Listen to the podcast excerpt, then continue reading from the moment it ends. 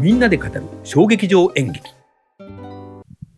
はい、皆さん、こんにちは、えーブレインドレインのお時間です。えーみんなで語る小劇場演劇ということで、えー今回から、えー新企画、えー谷さんの、えー感激日記ということでですね、えーこういうのが出てますけど、えー谷さん、えーおはようございます。おはようございます。はい。えー MC を務めるのは、えー私、山下です。で、えーこれを、えー今日メインで、ポッドキャストを話していただくのが、えー谷と申します。はいよろしくお願いしまうす。ちの執行役員の谷です。えー東北新社グループで多分一番今お芝居を見てる人だと思います。はい。ということでですね、えー谷さん、あの、えー谷さんが4月に見たはい。お芝居についてお話していきたいと思いますけど、えーここにですね、えー谷さんが作っていただいた、えーパワーポイントがありますけど、えー見れますよね。はい。えー4月になんと、えー12本、 12本見まし1た、ね。本注意してことは13本見ようと思ってた。え、あの、撮ってたのは13本分ですけれども、 えー緊急事態宣言によって最後のおパンドラの鐘というのが、やってたんですけども、はいえー中止になっちゃったパ。ンドラの鐘って野田秀樹さん。野田秀樹さんですね。ね本当に見たかったんですけど、緊す急ご事く態が出残てしまって念でした。あの、地方でも今やってるのかな、うんあの、地方公演で全国回ってといまうすこけとれども。は、チケット払い戻し。払い戻しですけど、そうですね。東京芸術劇場はいなんで、ちょっと行かなきゃいけないん手で。間が大変ですよね、それね。ええそうですねうん。本当に。うん。ということで、えっ、と、まあ、今月から、えっ、とね、えー毎月、えー谷さんが見た芝居について、いろいろ語っていきたいと思いますけど、えーちょっと裸にされそうな感じで嫌なんですけど。いいじゃないです か。あの、上着とか脱いでいただいてもいや大い丈や夫ですよ。いいですあ、そういう意味じゃないんですね。はい。ということでですね、えーまず、え1番の近藤企画、さらちの隣人、アトリエ春風社とはい。いうのがございますけど、これはどんなお芝こ居だれったはんですか。ね、えっ、と、アトリエ春風社って、まあ、あの、ご存知の方はご存知なんですけど、えっ、と、青年団の関連の、えー施設でありまして、畑向原。はい、そうです。小竹向原から駅2分ぐらいのところに、まあ、遠いようで意外と近い意外と近い。ゴルフれ、練習場を通そう過ですしねてね。それで、えーまあ、は始まるのも大体遅いので、まあ、ちょっとここ、ここら辺の時時期だとちょっと、あの、安定感ないんですけど、時間時間に関しては、うんうんうん開始時間に関しては、はい会社終わってからも、コロナだったんええあの、行けるようはないところで、えっ、と、近藤す剛さんっていうんだと思いますけども、えっ、と、青年団の、えっ、と、役者さんが、ですよね、企画した作品を、平松玲子さんという方が、はいえー作演出で、えーはいされたえー作品です。えーチラシを持ってきまあチラしシた。はこんじゃなあ感こじれですねこ。れですね。はい。えっ、ありがとうとござちいょますっとなかなか難しい話でありまして、はいあの未来の話なんですけど、令和18年の、はあえーはあ話でございまして、令和18年とか15年後ってこえとえか。それでな、なんか、えっ、と、いえー土砂崩れがやたら起きて、うえーんインフラが使えない状態で人さ、人っていうよりも妻と、えー相手の人はお夫を探すという、うんなんか噛み合わない二人が交流していくというところの、えー話で、まあ、なんか、過去を最終的には、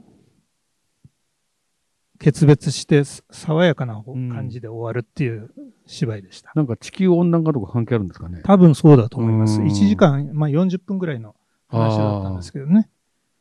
まあまあ、いい作品でしたうね。ん。あの、企画、結構、だから、多分、近藤さんっていう方が、はい。いろいろ持ってたものをうんうん吐き出したんじゃないかななるほどと思います。近未来の舞台と。はいあれですかあの、舞台は、あの、対面で見る形式なんえでっ、すか。と、そうですね。対面ですね。はいはいあの、今はね、小劇場の小屋は周りで囲んでみたりとか、いろいろやり両方から見たりとかねやってありますよね。で、アトリエ春風社もそういう仕立てができるので、えーその前の月かなんかね、靴脱いで入らされましたね、いいですね。あの、隣が、あの、山内健二さんでした、あ、健二さん。ええあー素晴らしい。えええ今、劇作家になられた山内健二さんが隣にいらっしゃると。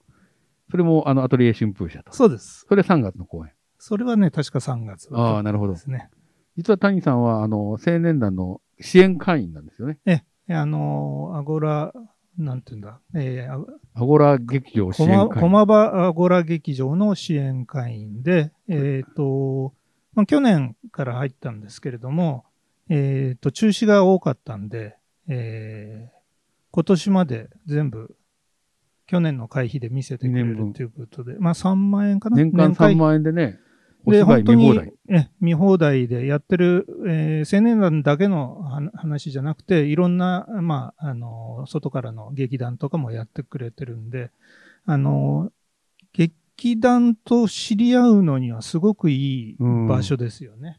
まあね、谷さんもそんだけ一生懸命通われてるんですけど、えーまあ、全部行くように頑張って、すごい。えーます。全部行くと50本ぐらいになるんじゃないですか一年多間分、そんくらい、ねコロナじゃなければ週一まあ、ああの、駒場ゴーラ劇場とアトリエ春風社の2つがありますから、あとね、京都の劇場とかも入そってるんうでですすよね。ね。さすがにそこまではね、 いかないですけど、ね。豊岡とかあの、いろいろありますよ。本当あの、他にもありますし。そうすると、多分1本単価が800円ぐらいで見れるという。まあ、そんな感じなんでしょうかね。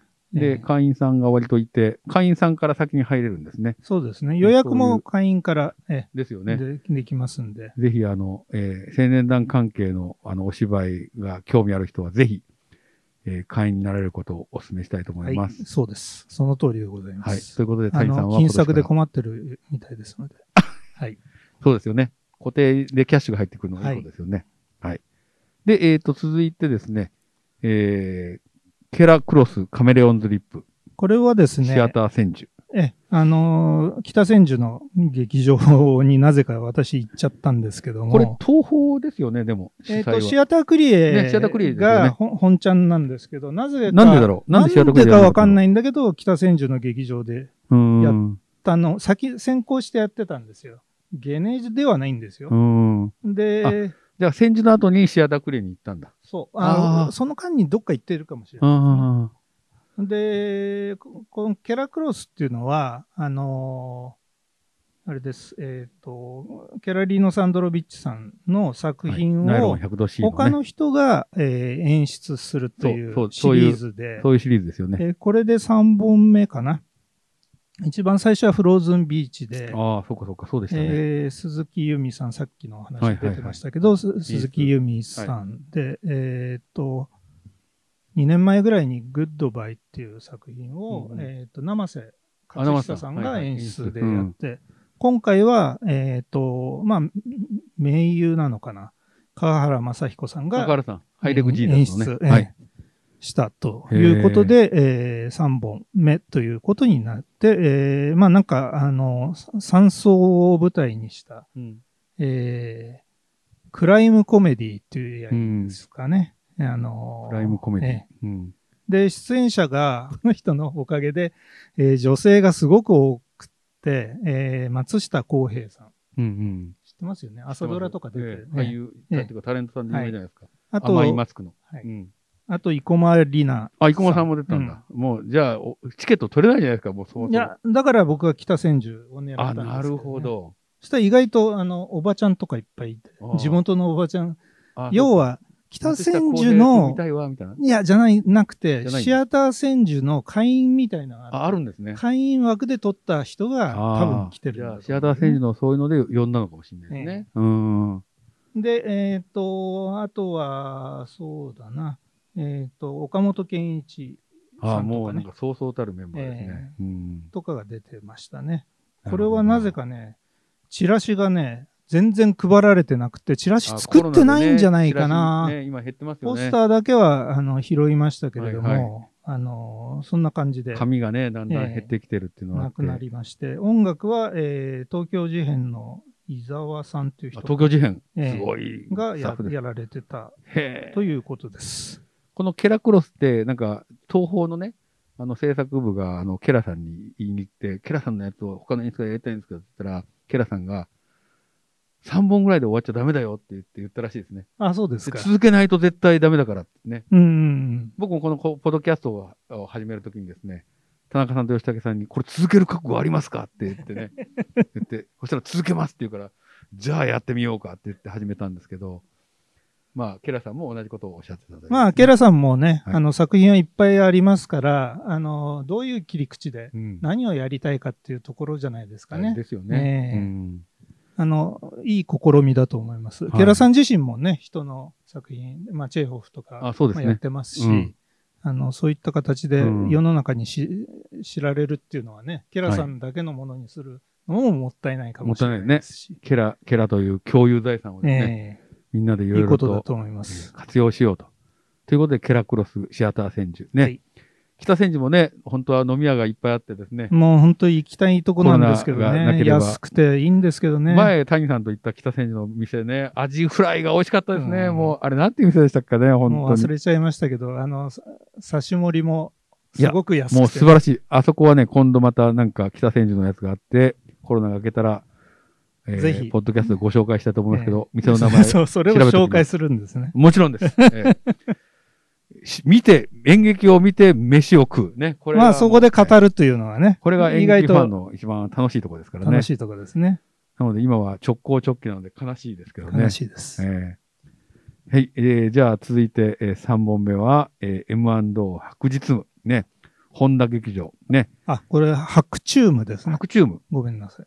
M&O プレイズっていうね。そうですこね。これれずっとシリーズでこのプロデュース公演をやってるんですけど、これどんなやつですかは、あのー今のカメレオンズリップと2本立てで見たんですけれども、うん本田劇場に移動して、うん。えー見てきました。えっ、と、チラシが、こはい、んチラなシ。はい、感じはい、ですチね。ラシ。はい、これです、これです。はい。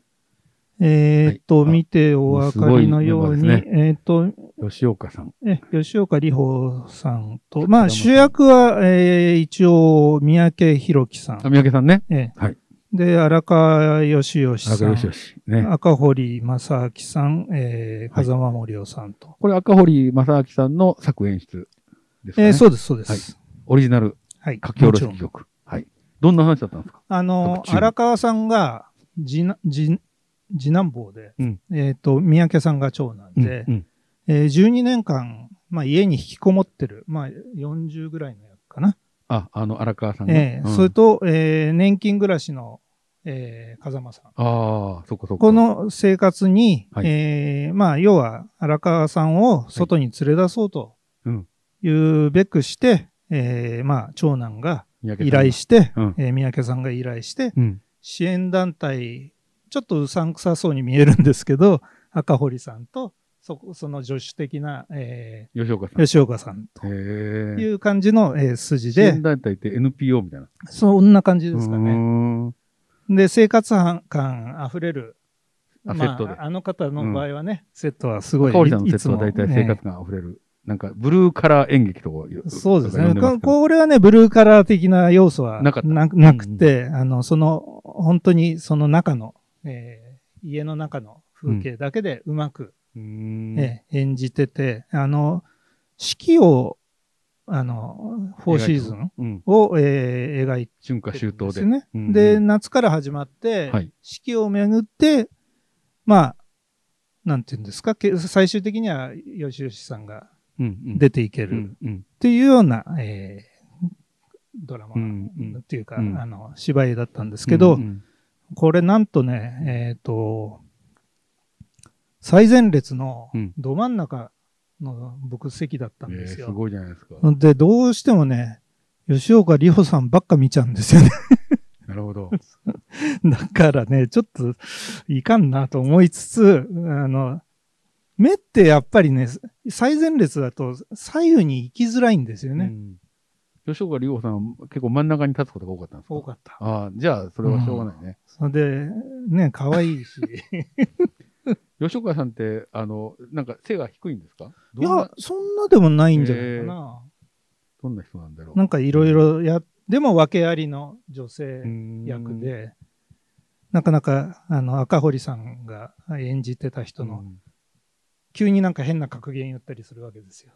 えーそれが、なんか良かったりして、えーうんもうこれ、これぞ赤堀ワールドっていう感じの、そうですええ作品でした。これはあれですか、最終的にあの、えー、引きこもりの荒川よしよしが外に出ていくことえになったんで出すかてきました。そのきっかけはどうどう言われたあー、どうだったかな。ちょっとそこまでうはん細かいとこは忘れちゃいましたけれども、あの、いい話でしたあよ。あ全体的に割とこう、何心温まるような感えじ、の。そうですね。うあ、んただね、結構す、あの、荒川さんがすさんでたから、あ、そのすみ方が、そうそう、割と半極端端なくね、えどんなすみ方だったんですかえいや、だから切れたり、あそあ、ういう逆感じにですよ。家庭内暴力を振るうみたいなそうそうそう。そうあで、お父さんである風間さんも、あんまり体調が良くなかったり、あ、ああっ。ていう感じですよねお。母さんはここはいないんだ。お母さんは、おね、父さんと息子たちだけそうあれ先立たれたんだっけうな、うんんあそうそうそう多分そうだっでもこれからこういう家族増えるかもしれませんもんね、そうですね本当に。た8050問題、そうですよえね。えなんかを描いたというような感じでしたね、 80、50といえば昔、あの、松尾鈴木さんと、あの、安藤玉恵さんあがね、あやってました二ね人芝居やってましたけど、命なんたらかんとねえ あれも面白かったですけど、M&O プロデュースは割と、あの、非常に面白いやつが多いので、あの、M&O プロデュースという言葉を見たらですプレイね、ズですねプレイズか。あプ M&O プレイズプロデュースプロデュースいや、割とちゃんとした、あの、プロデュースをしているので、えー、なかなか面白いものが、に出会うと思います。えー、ということで、えー、白チューム、えーでしたと。デイドリームなんですかね英語で言うとねああ、そっか。ええネイドリング書いてあるのかな。うん。で、えー続いてですね、えー、5次、五次元の、えー、なんて読むのか、これ。これはねススバルって読むんですよ朱色の朱に春、ええスプリングでシュバル、スバル、鈴なりでやったやつ。はいこれはどんなやつこれは松井大悟さん。ええ五次元あの5次元は松井大悟さん松井大で、悟さんねまああのす5次元ってもう結構長くやってて、うん17回目の公演らしいんですけど、うーんは初めて鈴なりに出これたでとすねいうことで、こんなの。ええ、うーん。で、えっ、と、青春って言葉があるじゃないですか。はいはいはい。青春の次、次は、壮年かなは、主歌っていうの。こあの、スバルの巣そに、の年齢の、夏。うん。それが、主歌ほどではない、スバルぐらいっていう、あ、そういう意味で時春なんをだ。、 5次元のメンツが演じると。それは何年齢で言うと何だ何代、何歳ぐらい35とか、を、その、うん、その、このスバルという言葉にしたんだ。多分造語だと思いますけうんなるほどね。なんかあのーコン、はいコントやる集団が、うーん、まあ言ってみれば解散する。なんか今ドラマでやってるみたいな話じゃないそうそうでそうすそうか。あのコントのやつ面白いじゃなまあいもでうすか。少し、だから、あのーね、う年齢層は上うなんですよんね。。あれは28ぐらいだもんね。そうです、あれあの子たちは。ええうんあのココのントが始まるでしたっけそう、面白いですね、あれ。ええうん面白いですね。あの3人がすごくいいです。あれを見守る、あの、えっ、と、えあの、女の子2人、あの、えーか有村架純と、もう一人の女の子の名前なんだえけど、ー古川琴音あさん。琴音さんね。えあれ、有村架純と、あの、菅田将暉が出てると、花束のような恋をあそうですね思い出すんですよね。で、あれ、これ坂本龍二かなと思ったら、あの、作家は違う人でしたね。誰でしあれね、金子茂樹。たあ、うんなるほど、なるほど。金子茂樹っていう人が作者です。はい。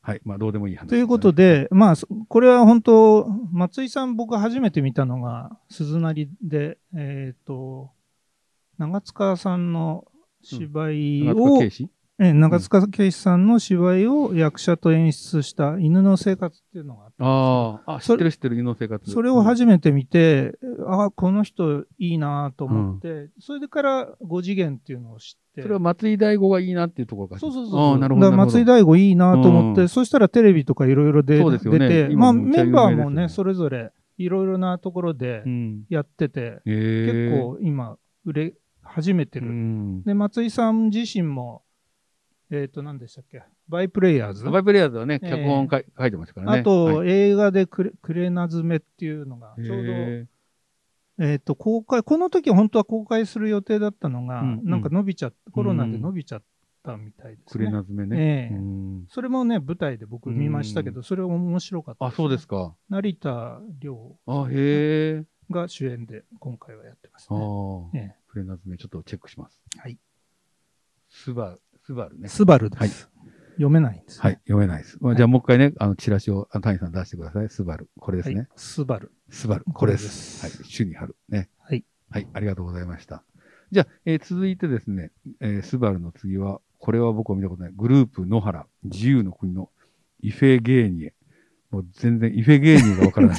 これはね、ちょっとそもそも、ねゴ、マバアゴラ劇場説。明が僕もできないんですけども、そう、えそういうーのがこあっていれいですねこれもアゴラ会員だから行った作品で、えーグループの原っていうのは、あの演出家のはちはち八須桃さん、あ、八さんえね。ーはいはい。たちがなんか立ち上げたへー第1回目の公演なんですよ。それは知らないわね。ええうん一回目の。で、えっ、とあ、さっき聞けばよかったな。あの、小山さんとがかんはご存知かと思うんですけども、ドイツの作家のフォルカー・ブラウンっていう方がいて、うんその人が92年に発表した戯曲を、あ、この自由の国の自由にえああ。なんかベルリンの壁崩壊から東西ドイツと統一の間に執筆されたええ。作品なんですけどなるも、ほど。ギリシャひひ悲劇の、まあ、登場人物やシーンを用いて、ああ。現代語で描いいてるうーと。ん。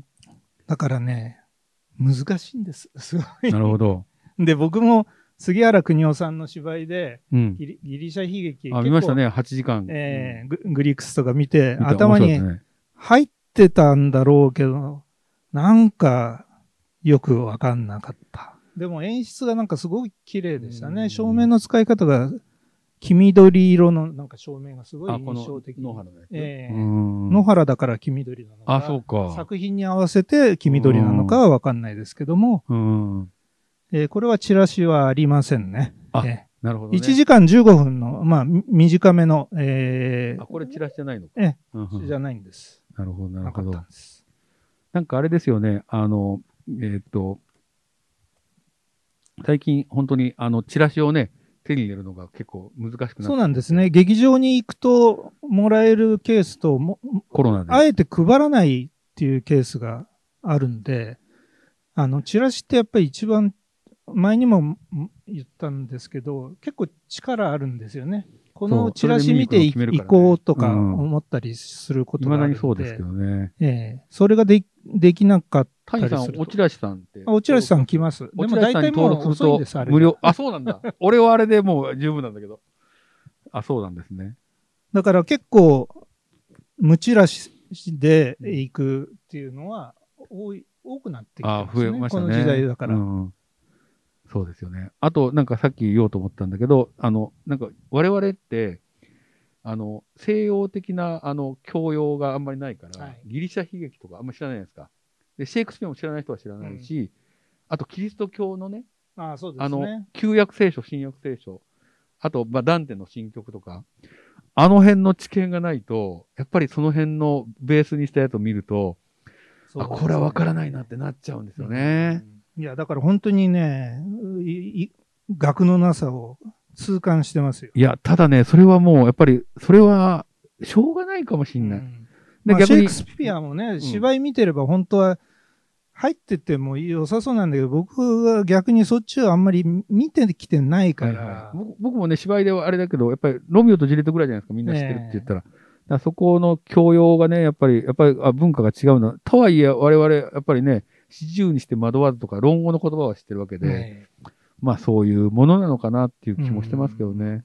いつもでも僕らもコンプレックスがあります、それは。ううんんでなかなかね、やっぱりとっつきにくいっていうか、入りづらさを入りづらいがあるんで、まあ、芝居見て覚えていくしかないのかなと、僕は思ってますけどね。それをね、ちょっと西洋の人と語ってみたいですけどね。うんあんたらどう思うのみたいなのはちょっとすごい気になってるんですまあ、だけど、それは彼らのやっぱり環境だから、そう思思うというよりはもう、違うのかそなそれが自分の土壌にあるんじゃないですかね。そうですね。ねえまあそこはちょっと対話をして、なんか深掘りしてみたいですけど、まあそれはちょっと次の機会にということで、えー続いて、世田谷パブリックシアターでやった、えーパークビューライフ。はい。えっ、とどんなの、ちょうど折り返し地点でこすれね。はまあまたこれもすごい、パークビューライフ。岡田義和作、えええっ、と、岡田義和さんって、すごいねまあ、テレビの脚本で、はい、有超名です。有名な方ですけれども、えーこれ、この人が作で、えっ、と、演出は田村隆弘さんって、ワンワンエイトのね。ワンワンエはイいトの、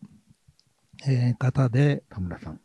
えー主演が、えーはい風間俊介さはい風間ん、俊介えー倉科香奈さん、はい、暮らしの方えー中川翔翔翔子、あ、ショコタン。翔子たん、うん。えーあと前田亜紀さん、もう超有名な人ばっかりじゃないですか。 4名が、えー演じてえる、えーー作品で、はい。えっ、と、場所がですね、はい新宿御苑なんです。 こあこのう近く収録してる。へえええ。そ新れ宿をぐらいの公園御苑を見渡せるマンションああ、いいね。のそれは最上階に、へええ住んでる。だからパークビューなんだ。そなるほう。どそれが風間くんが、まあ、絵描きなんですけど、へーえー金持ちの、むうんまあ、息子の、うん。えーそこに、まあ、コロナ禍で、うんなんか職を失っちゃった、うん。うん。幼馴染の3人が、この倉科さんと中川さんと前田さんなんですよ。うん。それが、故郷の、えー岡山にうん。帰る、うんまあ、最後の日に、で、うんあの、風間くんと出会って、そこから、なんと一緒に住み始めると。うんだからまあ、今このコロナ禍だから、あり得るタイミングとか、それは意識して時間をええマスクとかしてるんですかいや、マスクはしてなかったですね。うん。なるほど。ううんんなるほどね。で、この二人、二人っていうのは岡田田村、えーさんっていうのは、えっ、と、19年岡田ですに、けど2年前に、うんあの、不機嫌な女神、女神たちプラスワンっていうのかな、1っていうので、のやっぱりね、同じシチュエーションで、男1の女さんっていうのでやってる。るんですよ。うん。で、ちょっとね、まあ、こういう夢物語的なとこなんで、うんまあ、ありえない会話とか、ありえないシチュエーションはあるんですけど、でやっぱりそこは夢なんですよね。うんうんなんで、つい、なんかほっこり笑顔になっちゃうと。うんうん。うん当たり作品でした、本当に。いいじゃないですか。あ えこれでもなんかここに書いてあるけど、僕ゲイなのでって言って、これはあえのい、や、それ嘘なんです。あ、これ嘘なんだ。えなるほど、なるほど。へええ。だから、安心してくださいって言って、こんな別に、それで、あの、やましいとこな、もう何にもなく、で、生活始める。じゃあこの女の子3人と暮らすんだ。そうそんなすごい、ええなんか話があるんですね。岡田義和で、チュラさんの脚本家ですよね。あ、そう、そうでしたっけ、ん、違ったかなちょっと調べます。はい。後で、あの、スーパーで入れますので、お許しください。はい。ちょっとね、あのー値付けが、チケットの値付けが高かったせいで ね、あの、ちょっと空席が、 S 席9500円。僕、ほんとこれもなんか前の方で見れてよかったんでですけど、ん。うん、ちょっとそこだけがもったいないな、はいいい作品なのにもったいないなとも思いましたなるほね。ど。はい。まあ、谷さん、こんだけ見てらっしゃるからね、もう、本当もう、えー演劇エンゲル係数が大変なことになってるじゃないですやか。ばいですね。ね。ええこあれの、大体、奥さんに怒られてるとつ言われてるいや、妻と結構言ってますから、あ、じあ、ゃあ、あのそこは家庭的には円満と。ええまあ、お金的には円満じゃないけど。はい。じゃあ、なんか、ね、株式投資とかして稼いでください。いや、それは隠れてやってるんで、あ隠れてるあんでんますね言わないでくださ はい。い、わかりました。はい。えーということで